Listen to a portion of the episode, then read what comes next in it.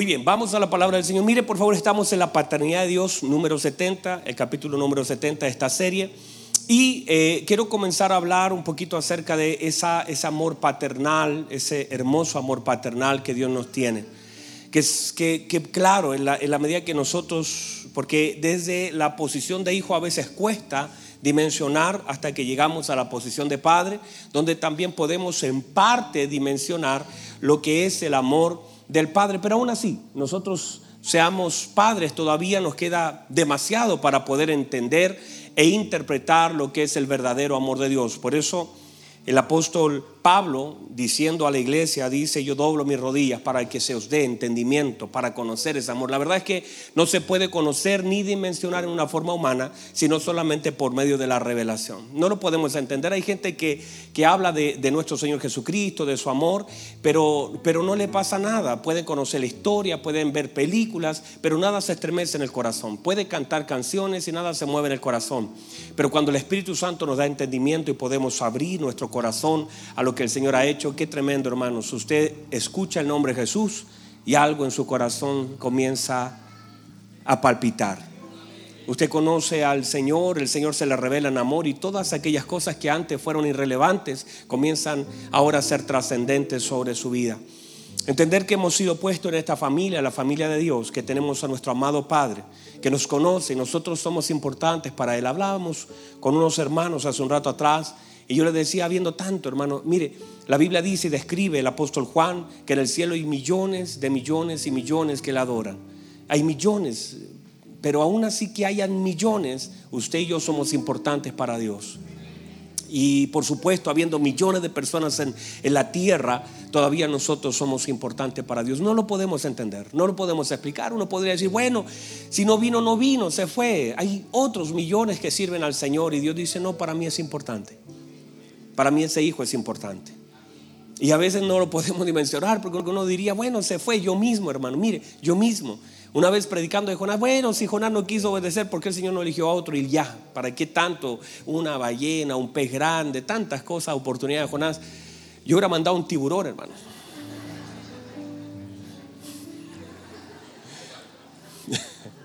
Se me salió del corazón. Porque tan desobediente Jonás siendo tan claro el Señor. Pero ahí uno ve la misericordia del Señor. Eh, uno dice, eh, hace días atrás alguien publicaba, no sé quién publicaba y decía que dejar las 99 no tiene sentido, pero, se, pero sí cobra sentido para aquella que sí se fue.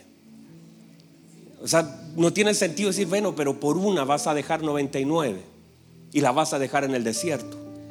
Y eso no tiene sentido hasta que esa una somos nosotros. Y allí sí cobra sentido. Hasta que ese uno es tu hijo. Muchas cosas dejan de tener sentido hasta que esa mamá enferma es la tuya. Hasta que ese hijo enfermo es el tuyo. De hecho, hace un ratito atrás mi esposa decía, vamos a orar por Rodrigo. Y de verdad que hoy día recibimos una triste noticia porque una sobrina de él de cinco años falleció. Y puede ser que usted no, no, haya puesto ni atención, ni haya siquiera levantado una palabra al cielo a favor de Rodrigo. Pero aseguro que si fuera su sobrino, si fuera su familia la que está pasando ese duelo, ¿cómo cambiaría la oración? Entonces muchas cosas cambian en relación cuando nos volvemos esa persona que está sufriendo. A veces vemos casas quemarse por ahí y no nos importa mucho hasta que esa casa es de un familiar o es la nuestra. Cuando tiene que ver con nosotros, las cosas cobran sentido para Dios. Míreme, por favor, y, trato, y a veces eh, mi hijo me hace preguntas del Señor y trato de explicar, pero es tan imposible explicar que cómo mi oración va a ser importante para Dios. Cómo, cómo Dios hace de lo que yo digo algo importante para Él. Cómo para Dios es importante oírme si tiene tanto. ¿Cómo, ¿Cómo para Dios, por favor, reciba eso? Como para mi Dios es importante oír mi voz y mis palabras. Teniendo adoración celestial, teniendo ángeles, arcángeles, querubines, serafines, todo lo que hay en el mundo espiritual, teniendo todo, dice la Biblia que la creación le adora. Y aún así Él desea oír mi voz. Y a veces mi voz está llena de queja, de dolor, pero es como, como eso. Usted puede oír, míreme, este día puede oír las voces más hermosas de la tierra. En este día usted pudo haberse puesto unos audífonos y haber oído a los más grandes artistas, cantantes, adoradores o lo que usted quiera. Puede haber oído la voz más dulce del mundo, pero esa voz jamás se comparará a oír la voz de su hijo. Usted podría haber escuchado la sinfonía más hermosa de la tierra, pero no se compara a oír la voz de su hijo. Para un padre, la voz de su hijo tiene un peso completamente distinto. Todas las voces pierden fuerza, todas las melodías pierden fuerza cuando tú oyes la voz de tu hijo. Y para Dios es tan importante que hasta nos enseñó a orar. Para que nos comuniquemos, nos enseñó la forma, la manera, nos dio ejemplos de cómo debíamos comunicarnos por el interés que Él tiene de oírnos. Es más, míreme por favor, mire, me está mirando. Míreme, e, el hecho es que el Señor incluso sabe lo que le vamos a decir. O sea, si ya por último dijéramos, bueno, el Señor no tiene idea de lo que me pasa, pero el Señor ya aún conoce nuestros pensamientos. Conoce, dice el salmista, antes que mis palabras estén en mi boca, usted ya las conoce todas. Mis pensamientos no los puedo esconder. Entonces, ¿por qué quiere que yo ore si Él ya conoce lo que me pasa? ¿Por qué el Señor quiere oírme si Él conoce toda mi vida, mi vida no le es oculta. Lo mismo te son las tinieblas que la luz. Él conoce cosas de mí que ni yo conozco. Yo no tengo recuerdo de mis tres años, de mis dos años, y Dios tiene el archivo completo en su mente. Él sabe lo que yo vivía mis dos años, Él sabe lo que pasó cuando yo estaba en el vientre, Él sabe todo eso. A mí hay cosas que ya se me olvidaron, otras las bloqueé, otras, hermano, Dios conoce hasta mi mañana, todavía no paso y Él ya está allí. Hace unos días atrás, hablando con mi hijo, le hice una pregunta de algo que yo sabía de él. Le dije, hijo, en la noche estábamos hablando, le dije, hijo, ¿tú me amas? Sí, papá, yo te amo. ¿Y confías en mí? Sí, papá, yo confío en usted. Y quiero preguntarte algo. Y quiero que usted me responda con la verdad, hijo. Y le hice una pregunta. No le voy a decir que no sea tampoco tan copuchante. Tampoco va para tanto este mensaje. Después de 20 años mi hijo va a ver este mensaje y quizás vamos a agarrarnos ahí en problemas. Y le dije, hijo, tal cosa. Y él me dijo, sí, papá, y me abrió su corazón. ¿Y sabe lo que yo le dije? Yo le estaba haciendo una pregunta de la cual yo sabía su respuesta. Pero ¿sabe lo que me pasó? Me sentí tan contento. Yo ya sabía la respuesta. Ya conocía mucho más cosas que él sobre el asunto. Pero yo le dije, hijo, quiero darle gracias porque usted confía en mí. Y cuando hice eso, inmediatamente pensé y dije, eso es lo mismo con Dios. Lo que Dios quiere no es que, porque Él nos conoce, pero es allí donde quiere generar la confianza. Donde quiere que no solamente nosotros le amemos, sino confiemos en Él.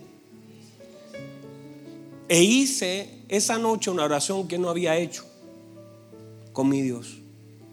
Le dije cosas que para mí son complejas decirlas. Y le dije, Señor, a veces siento enojos, rabias, a veces en mi corazón hay envidia, a veces en mi corazón no está todo lo puro. Hay cosas que tengo que decirte, tengo que abrirte mi corazón. Usted ya lo conoce, ¿verdad? Y sentía al Señor decir, yo lo conozco. Pero necesitaba que me lo dijeras. Porque si me lo dices, yo puedo intervenir.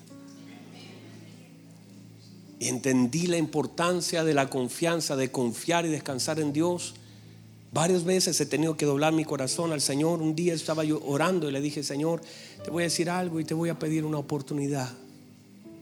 Dame una oportunidad, Señor. La cosa estaba muy complicada. Le dije, dame una oportunidad. He hecho tantas cosas mal, equivocadas. Deme una oportunidad. Abrir el corazón al Señor es tan hermoso porque ahí el oído del Señor. No, no para decir, ¿de dónde estás, Señor? No, no, no, Señor, mira, este soy yo. Este es tu hijo que necesita a un padre que lo escuche. Y te expreso mi dolor, te expreso, te expreso. Y aunque mi padre lo sabe, el hecho de decirlo le trae complacencia. Ah, usted no conoce acaso aquel pasaje de Jesús en el Hexemaní. Padre, sé quién soy, sé qué debo hacer, sé que tengo, sé quién es usted, pero estoy angustiado. No quiero hacerme el fuerte aquí, no estoy angustiado. Aparte de mí esta copa, Señor, ya no quiero beber, ya estoy complicadísimo. Y el Padre, fortaleciendo a su Hijo, fortaleciendo a su Hijo, fortaleciendo a su Hijo, le mandó ángeles para fortalecerlo. Quiere decir que usted hay momentos que tendrá que ir al Gexemaní solamente a recibir fortaleza en medio de declaraciones de cosas que Dios sabe, pero que Dios quiere intervenir. Pero si no se activa por medio de declaraciones de esa confianza absoluta, decirle al Señor que te duele, decirle al Señor que te molesta, decirle al Señor que estás atravesando una situación compleja.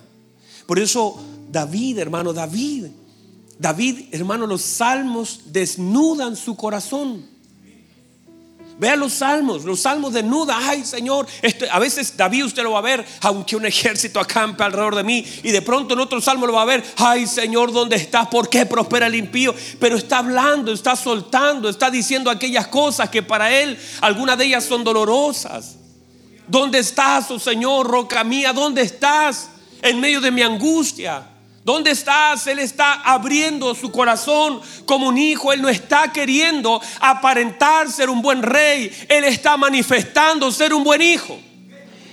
Un hijo que confía en su padre, que es capaz de hablar aquellas cosas buenas que le pasan, pero también desnudar su corazón aquellos temores que está viviendo, porque eso hace un verdadero hijo. Confía en su padre. Bienaventurados los que confían en Jehová, porque ellos no serán avergonzados.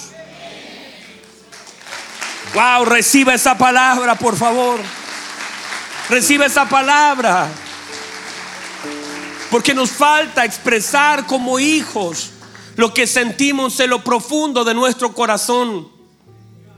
Quizás en algún momento, en algún momento esto, porque quiero hablar un poquito de los padres naturales y los espirituales, todo este tema de las medidas que aparecen aquí en la escritura. Pero, pero a veces esa medida fue exagerada y a veces nos faltó la expresión. Nos faltó el decir porque no teníamos a veces en la casa y sobre todo cuando algo estaba mal nos decían cállese. No podíamos expresarlo, no podíamos decirlo. Aún así estaba equivocado porque los padres no tenían medida sobre los hijos. No había una medida clara sobre nosotros. Por supuesto que las cosas que le afectan a mi hijo David no son las mismas que le afectan a mi hijo Daniel y en la medida de su crecimiento. Y puede ser que uno pueda tomarle poco peso a las palabras de un niño de tres años. Mi hijo, el problema de mi hijo David es que él quiere ir a la luna. A la luna, hermano. Y a veces el problema de él, ay papá, llévame a la luna, me dice. Y eso para él es importante. Es su medida. Él tiene un tamaño de pensamiento, de medida.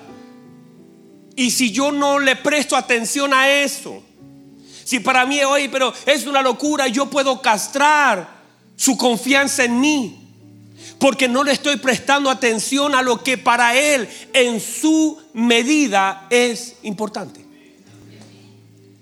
Por eso el Señor en tu medida, Él conoce, hay personas que están todavía en medidas equivocadas pidiendo, pero como hijo, en la medida de tu crecimiento, tus palabras van cambiando. En la medida de tu crecimiento, tus palabras, tus intenciones todo tu propósito va tomando más claridad, pero para Dios es importante. Por eso, mire, aquellos hombres que recién conocen al Señor, que se bautizan, que entregan su vida, hoy la medida de ellos, hermano, hablándole todo al Señor, expresándole todas las cosas al Señor, en cosas básicas que no dice, hermano, hay gente que te llama y te dice, pastor, ¿será que puedo levantar las manos así? Para ellos esas cosas son importantes. Uno dice, hermano, levántelas como quiera, pero uno puede castrar a los niños Oh, te alabo, dijo el Señor, Padre del cielo y de la tierra, porque has escondido cosas para los sabios, escondiste y se las revelaste a los niños. Sí, Padre, porque así te plació. Porque fundaste la fortaleza en la, en la boca de los que maman.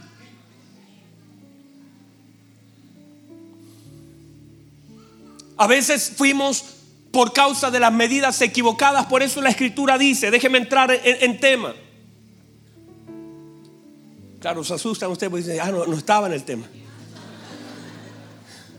El otro día me llegó uno de esos memes. La cara de aquel que dice, después de 40 minutos que el pastor, ahora voy a entrar a predicar. No, yo tengo mi tiempo. Usted sabe que tengo el tiempo manejado. Somos importantes para el Señor. Usted es importante para el Señor. Mire lo que dice el Señor. Mi Padre aún tiene contados los cabellos. ¿Sabe lo que quiso decir el Señor? No solamente que el Señor conoce algo que yo no conozco. No solamente dice el Señor que lo que es importante para Él, para mí puede ser, no, no, no es solamente todo eso, que eso está bien, ya lo he enseñado sino además de eso, está diciendo que todo lo que está en el cuerpo está contado por el Padre. Todo lo que está en el cuerpo, en el cuerpo, en el cuerpo de Cristo, todo lo que está en el cuerpo de Cristo es contado. Mi Padre ha contado lo que está en el cuerpo.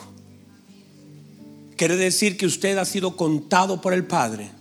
Y usted, aunque, ah, pero yo no soy nada en el cuerpo, no se equivoque el Padre ya lo contó como parte del cuerpo. Es parte de lo que el Padre conoce que existe en el cuerpo de Cristo. Ah, que si yo no estoy, no, no si usted no está, es algo que el Padre también conoce porque todo en el cuerpo ya ha sido contado. Y Él conoce cada uno de nosotros. Y somos cada uno de nosotros importantes para el Padre porque el Padre nos contó. Estamos en el inventario del Padre en el cuerpo de su Hijo. Y por eso ya somos importantes. Ah, reciba eso, por favor. Entonces, ponga atención a esto. La, diga conmigo medida. Cuando nosotros hablamos de la disciplina, esta disciplina implica corrección, preparación, repetición, intención, pruebas, dirección, negación y formación. De todo eso habla de la disciplina. Y uno en este caso, de lo que vamos a hablar hoy, dígame, es importante aprender a medir. Diga conmigo medir. Porque a veces nosotros culpamos a, a Dios por el error de la gente. O cuestionamos a Dios por los errores propios y empezamos a medir equivocadamente. Culpamos por la falta de medida que tenemos a Dios por las cosas que nuestros padres o alguien a nuestro alrededor hizo mal. Y medimos mal, evaluamos mal. A veces muchas personas no son conscientes de los errores que cometen, no solamente errores, sino horrores que cometen en sus vidas. Y luego de esos errores y horrores que cometemos, culpamos a Dios. Porque no estamos midiendo bien.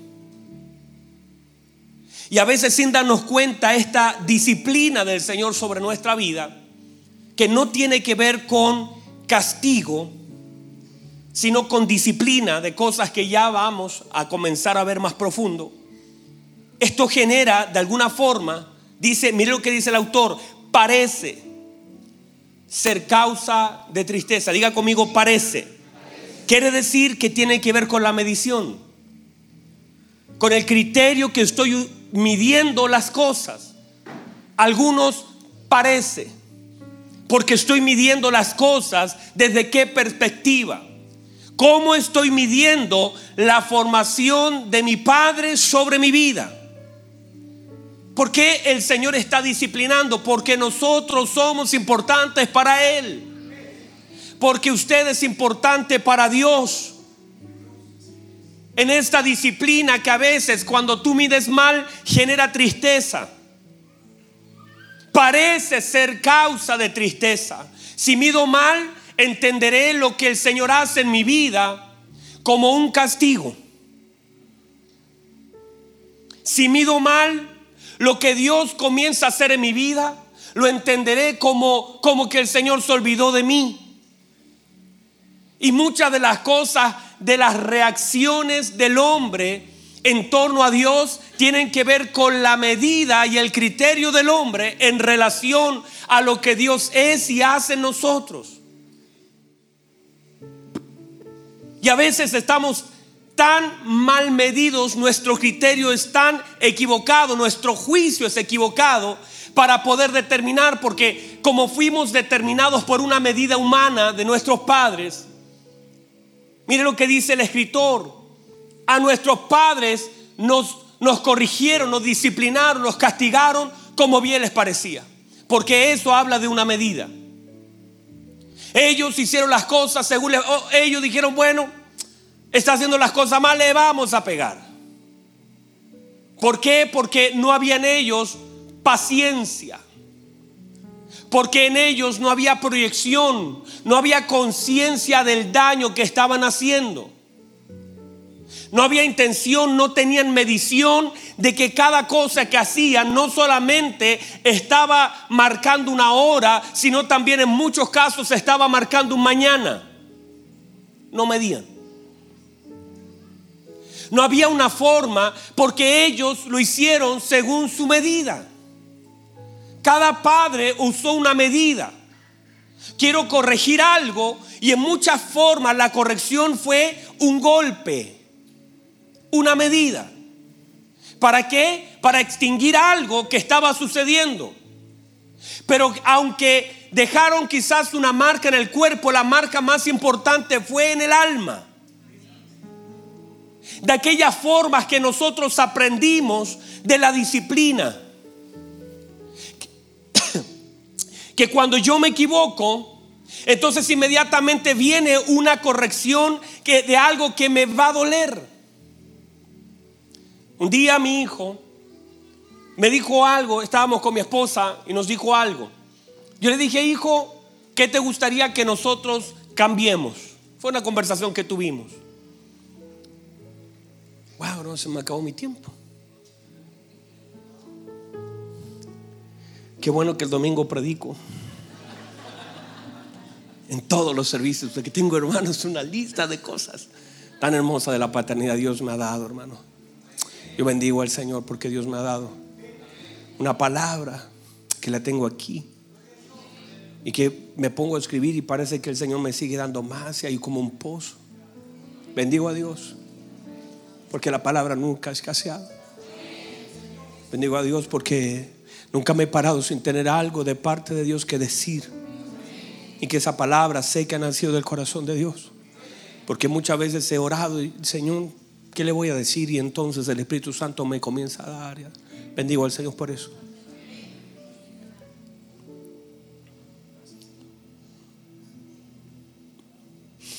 Recuerdo que le dije a mi hijo con mi esposa, ¿qué le gustaría, hijo, que cambiáramos? Tal vez algo, usted puede en su medida ver que estamos haciendo mal. Mi hijo me dice, nos dice, me gustaría que usted no me rete cuando yo me caiga. Porque inmediatamente se caía. Yo decía, pero hijo, ¿cómo te caes? Hijo, tienes que estar más atento, ser más Vivaldi.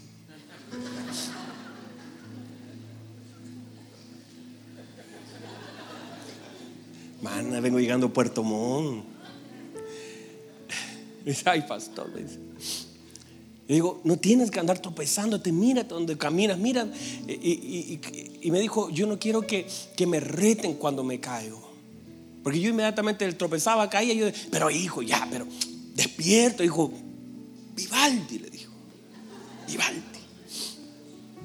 Y resulta que mi hijo me dijo, papá, me gustaría que usted no me rete, sino que solamente me ayuda a levantar. Yo dije, y un día lo fuimos a dejar, ¿te acuerdas? Y se manda un porrazo.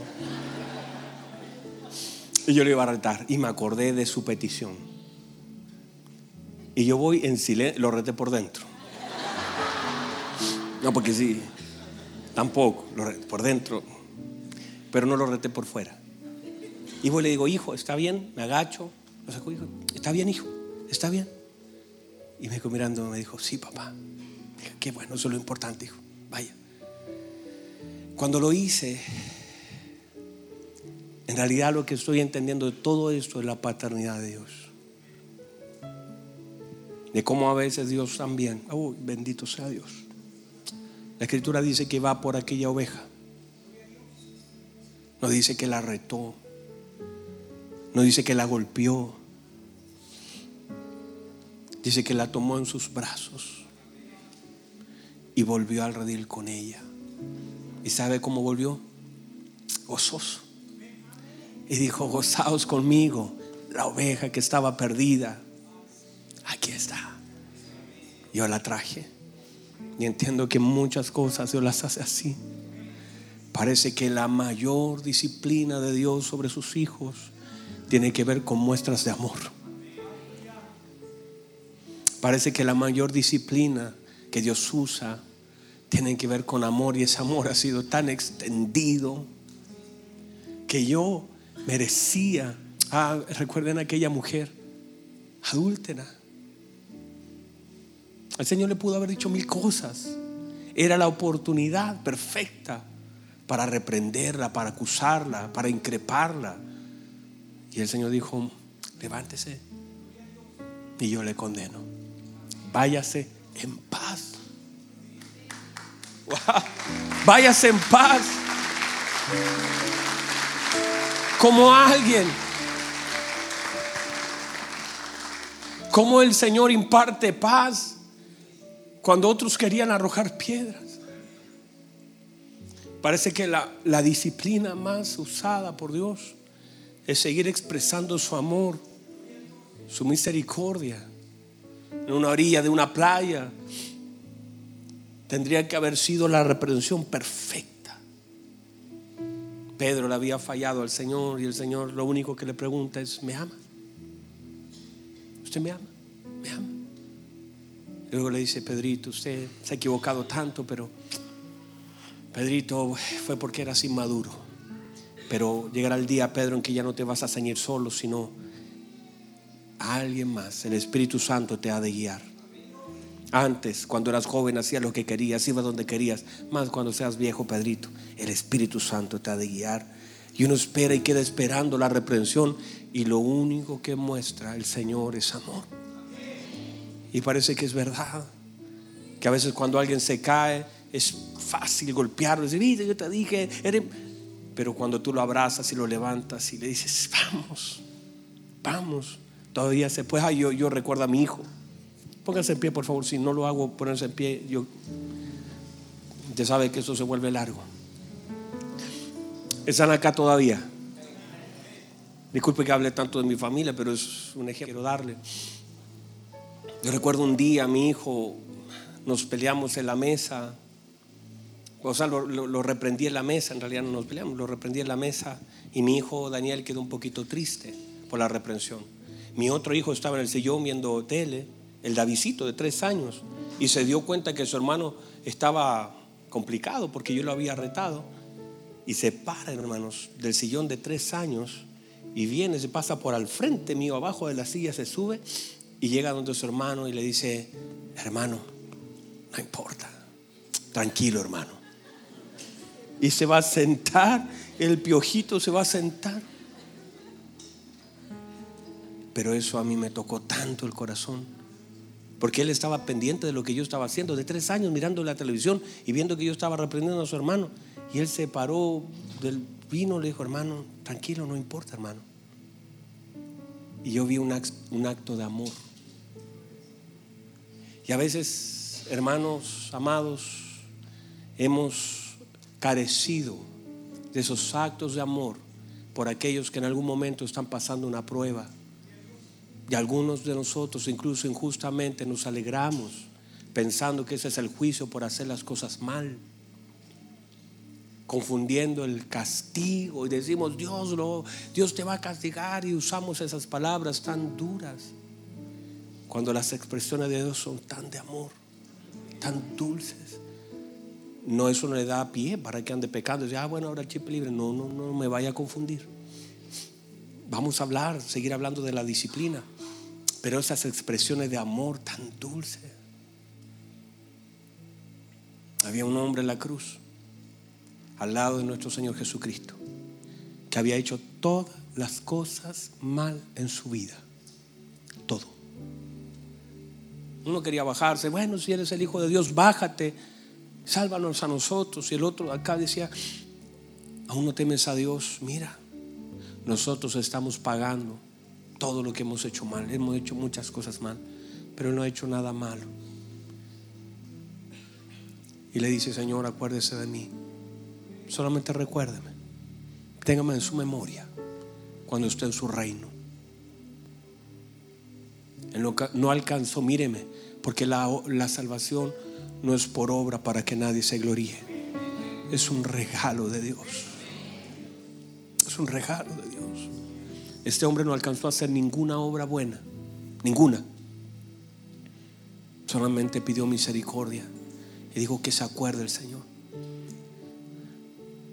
Y el Señor le dijo, voy a tenerte en mi reino. Hoy estarás en el paraíso.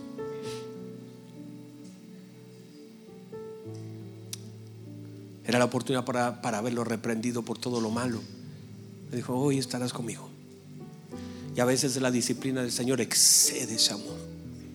Que después uno, uno queda desarmado. ¿Sabe lo que hace el amor? Te desarma. La disciplina de amor te desarma.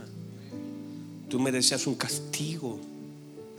En esa caída era una buena reprensión, pero de pronto aparece ese papá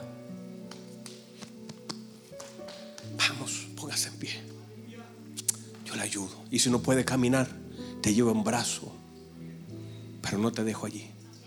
Yo te levanto. Porque eres mi hijo. Y te voy a levantar. Esos golpes no te van a dejar. Te voy a levantar. Ese exceso de amor. El mundo cayó. Murió. Y el Señor con el amor del Padre nos vino a levantar. La expresión de Cristo no fue una expresión de juicio, fue una expresión de amor y vino a levantar al hombre que no podía levantarse, estaba muerto, estaba allí y solamente con el amor, con la sangre, con la expresión del amor del Padre en la vida de su Hijo, es la expresión de amor más grande que nos vino a levantar. A decir que no todo está perdido, que hay esperanza. Nos dejó promesa, nos dejó su Espíritu Santo, nos dejó todo. Nos dejó su vida. Él la perdió, pero la derramó en medio de nosotros. Y hoy tenemos vida porque tenemos la vida de Cristo en medio del cuerpo de Cristo. Ah, levante sus manos, levante sus manos. Levante sus manos, levante sus manos.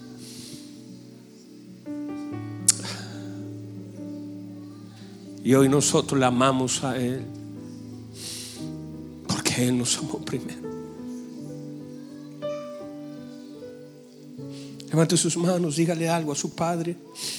Dígale algo, dígale. Dígale cuántas veces yo he actuado tan mal, Señor. Tan mal. Usted solamente me ha soltado palabras de amor, de misericordia. Yo estaba en la primera fila para ser muerto, para no merecer nada. Los hombres no me hubieran dado nada, pero usted me lo dio todo. Me siento, Señor, tan Por eso lo que de gracia hemos recibido, de gracia debemos darlo. Mientras mi esposo estaba orando, yo decía, Señor, haznos crecer como iglesia, pero háganos crecer en amor hacia la gente. Que el mayor crecimiento de una iglesia no es cuántas personas nuevas llegan, sino si estoy creciendo en misericordia, en gracia, en palabra, en amor, en fe. El mayor crecimiento que complace al Padre es eso. No que uno más sea sumado, porque la Biblia dice que Él añadía. Él añadía cada día los que debían ser salvos. Él añadía, Él sumaba. Pero la iglesia, la Biblia dice, crecía en oración, crecía en fe, crecía en buenas obras, crecía en misericordia. Ese es el crecimiento que agrada a nuestro Padre. Que usted crezca en amor, que, que usted crezca en fe, que la iglesia completa, nosotros como centro de formación cristiana, este local que nosotros estamos aquí y quizás los que nos están viendo, que crezcamos crezcamos en amor hacia los otros. Que crezcamos en misericordia.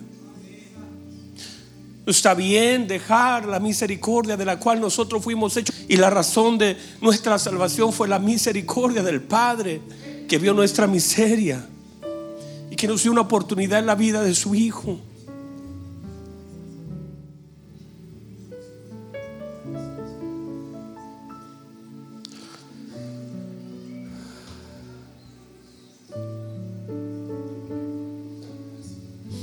Vamos, levante sus manos un minuto. Mostrando su confianza absoluta en Él. Confiar en Él no es solamente saber que Él ha de pagar tu deuda, que Él ha de ayudarte en esa enfermedad. Confiar en Él es decirle, Señor, estoy tan cansado, me cuesta. Me cuesta amar a mi hermano, me cuesta predicar su palabra, me cuesta leer, me cuesta orar, me cuesta todo. Confianza en Dios es abrirle tu corazón a Él decirle, Señor, he hecho todas las cosas mal.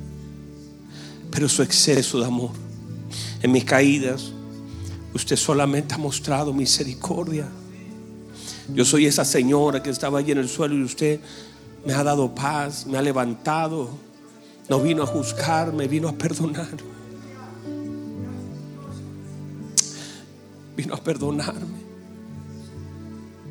Conociendo mi debilidad, me eligió no por ser fuerte, sino que lo débil del mundo eligió Dios para avergonzar a lo que se cree fuerte. Lo necio del mundo escogió Dios para avergonzar a lo, cree, a que se cree sabio. Lo pobre del mundo eligió Dios. Ahora reciba eso. Levanta sus manos, levanta sus manos, levanta sus manos. Hay una hermosa presencia del Espíritu Santo de Dios. Como que el Padre como que el mismo Padre está en medio de nosotros. Esa paternidad de Dios. Disfrútala. No eres extranjero, no eres advenedizo. No eres huérfano. Porque no hemos recibido el espíritu de esclavitud para estar otra vez en temor. Sino hemos recibido el espíritu de adopción por el cual clamamos a Padre. Porque los hijos de Dios son guiados por el Espíritu de Dios. Estás solo. No estás solo. Tu Padre está contigo. Su amor, su misericordia, su bondad, su deidad su santidad, su extensión, su poder, su misericordia. te cubren, te cubren. Vamos, recíbelo, recíbelo, recíbelo. Ese amor que se extiende, se extiende, aún tapando nuestros errores, aún tapando nuestra debilidad, aún cubriéndonos hay un manto de amor tan grande, tan dulce. Vamos, los hombres nos juzgan. A veces equivocadamente porque mide mal. Pero Dios sabe cuánto te ha costado. Dios sabe cuánto te ha costado. Y la gente te juzga. Pero solo Dios sabe cuánto te ha costado las veces que renunciaste, las veces que dijiste ya no puedo más, las veces que dijiste ¿dónde estás? hazte real en mí. Solo Dios sabe cuánto te ha costado, porque Él tiene la medida correcta. Los padres midieron mal, la gente midió mal, pero Él mide bien.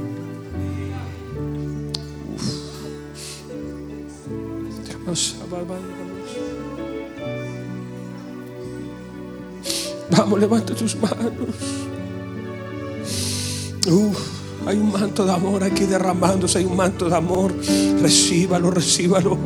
Porque la gente nunca pudo pesarte correctamente.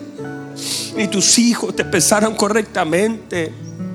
Ni tus hijos pudieron medir tu dolor, tu aflicción. Ni tampoco tus padres. Las cosas que eran importantes para ti nunca fueron importantes para ellos. No te midieron bien. Pero tu Padre hermoso, que conoció tu niñez, conoció cuando eras un embrión, te conoció antes de llegar al vientre de tu madre, que te mide en cada etapa de tu vida, Él te pesa.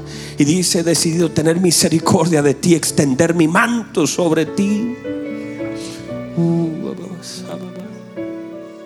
levante, levante, levante, adoración, un minuto, un minuto, levante. Vamos ahí donde está, donde está, donde está. Háblele a su padre, le escucha. Oído está atento.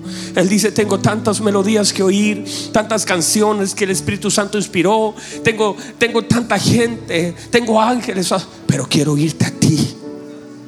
Estoy dispuesto a meterme al cuarto secreto para oírte a ti. Quiero estar en el cuarto secreto contigo. Quiero oírte. Porque tu voz me es más dulce que una melodía. Porque tu confesión alegra mi corazón. Oh Dios, papá, papá,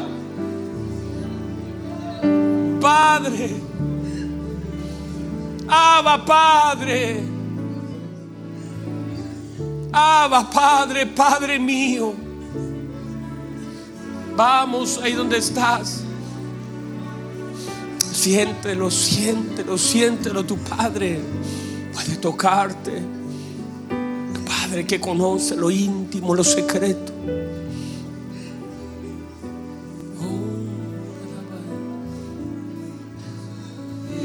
Levanta sus manos, qué hermoso Señor. Padre, no hay voz más dulce que la voz de tus hijos. Las aves del cielo le adoran, los peces del mar, la creación le adora, Señor. Pero su oído está atento al clamor de sus hijos. Así lo dice su palabra. Y hasta ahora lo puedo entender con tanta claridad. Su oído está atento al clamor de sus hijos. Oh, Señor, gracias. Gracias por esta congregación que puedo oír su palabra y con gozo recibirla. Que podemos comprender un poquito más de su amor y de esa disciplina marcada por amor.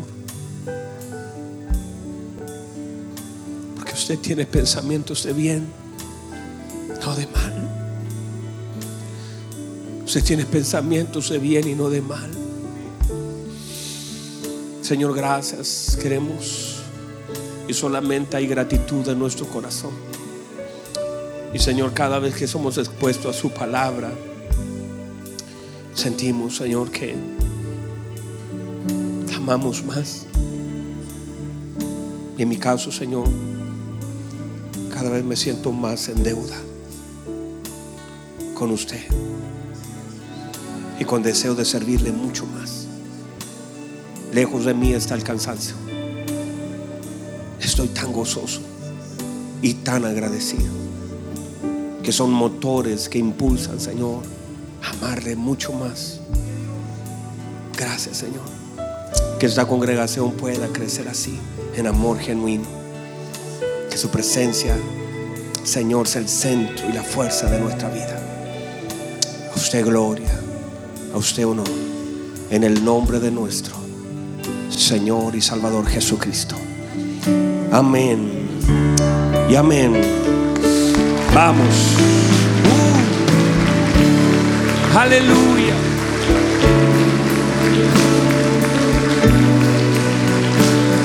Le amamos, Señor.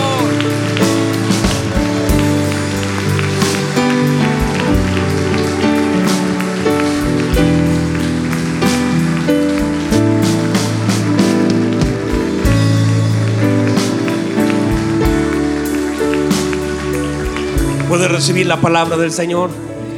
¿Por qué no le da un abrazo a alguien que tenga al lado? Dígale, hermano, este abrazo va por si usted ha caído. Levántese en el nombre de Jesús. Levántese en el nombre de Jesús. Levántese en el nombre de Jesús.